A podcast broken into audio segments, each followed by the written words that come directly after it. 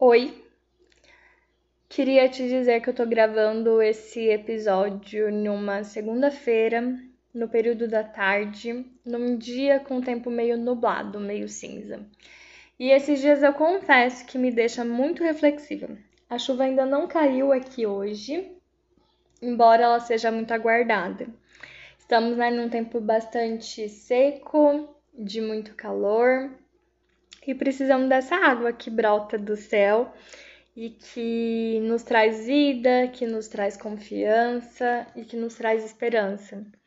Eu queria falar contigo hoje sobre a importância de vivenciar esses processos. Algumas vezes a gente quer muito só os dias ensolarados, só o calor, só a alegria, só as reuniões familiares, só estar com os nossos amigos próximos. E esses dias são de fato muito legais, né? A gente gosta dessa euforia, dessa vibração, mas de fato a gente não tem só esses dias. Temos dias nublados, temos dias chuvosos, temos dias de desespero, de sofrimento, de inquietação. Temos dias e dias. E como eu sempre digo, eu não sei qual que é o dia que você está passando hoje eu trouxe a descrição do dia físico mesmo, de como está o dia hoje aqui. Mas é, não consigo descrever, talvez, como eu me sinto, né? Como você se sente e como que tá o seu dia dentro de você.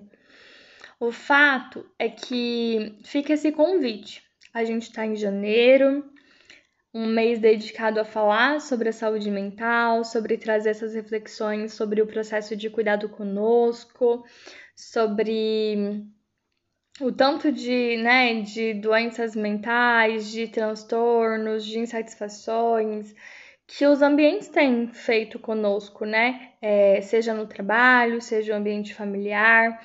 Às vezes são as nossas perdas, os nossos lutos, tem muito sofrimento. E a gente vai entrando em contato com isso, e a gente sai, e a gente entra e a gente sai.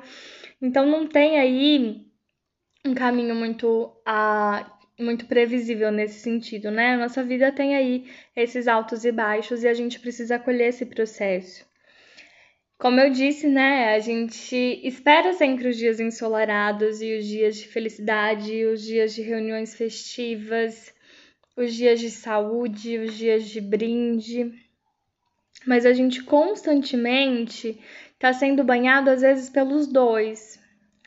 E qual que você escolhe, né? Olhar. Que lição você tira dos desafios que você enfrenta?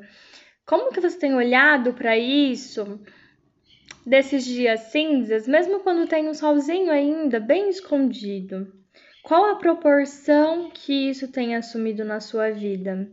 Para onde você direciona o seu olhar realmente?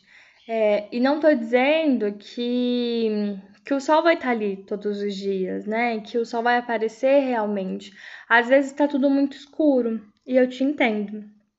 Sei que pode estar passando por essa fase nesse momento, mas precisamos ensinar o nosso olhar também a ser um pouco mais otimista e procurar essa flecha, né? Essa, essa luzinha do sol quando ele não se apaga.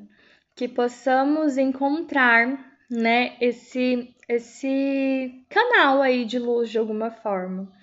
E quando não encontrarmos, que possamos vivenciar as nossas, as nossas trevas, a nossa solidão, o nosso sofrimento, mas entendendo que ele também é passageiro, que isso não dura para sempre que nenhum tempo, independente de qual seja ele, vai durar para sempre. Que a gente possa praticar o autocuidado, que a gente possa dedicar um tempo na nossa agenda para fazer sobre algo para nós, né? Sobre nós, para nós, conosco. É, porque muitas vezes nos entupimos de trabalho no sentido de buscar e fazer algumas metas e nós negligenciamos o cuidado conosco. Hoje o meu convite é esse, de que possamos lançar mão para nós mesmos pequenos desafios de nos conectarmos conosco. É, frequentemente eu pergunto para os pacientes em terapia o que eles fazem por si mesmos. E não são, né, infelizmente, raras as vezes que eles não reconhecem nem o processo terapêutico como algo para si, mas às vezes é só isso que eles têm, só e só, né? Que eu acho pouco, dada a quantidade de tempo que investimos em uma sessão de terapia durante a semana, mas que bom que ainda conseguem, né, ofertar esse cuidado, porque existem algumas pessoas que nem isso se permitem. Então, que possamos olhar os nossos processos, que possamos entender onde estamos vivendo, o que estamos vivendo nesse momento, mas entender também que precisamos exercitar esse cuidado a nós. É, no, do tipo assim, é, eu vou, eu quero muito emagrecer e eu vou começar a me cuidar somente quando eu emagrecer. Eu só vou comprar uma roupa bonita quando eu emagrecer. Sabe? Que a gente possa olhar para isso e fazer um movimento inverso. Então hoje eu vou me arrumar para atingir o meu objetivo. Hoje eu vou ficar a pessoa com o corpo que eu tenho nesse momento o mais linda possível e depois eu vou atrás de conquistar aquele sonho que eu tenho. Sabe? Esse é só um exemplo. A gente poderia pensar em muitos deslocamentos e muitos desdobramentos disso, mas é só para desenhar realmente. É, temos sonhos, temos metas, temos objetivos, mas podemos começar com o simples hoje, né? Diante daquilo que a gente tem. Então, o que, que eu posso fazer por mim hoje? É, o que, que eu posso dedicar a mim hoje? Será que hoje eu preciso fazer silêncio? Será que hoje eu preciso ouvir uma música agitada? Será que hoje eu preciso me olhar no espelho e me arrumar porque eu preciso estar diferente?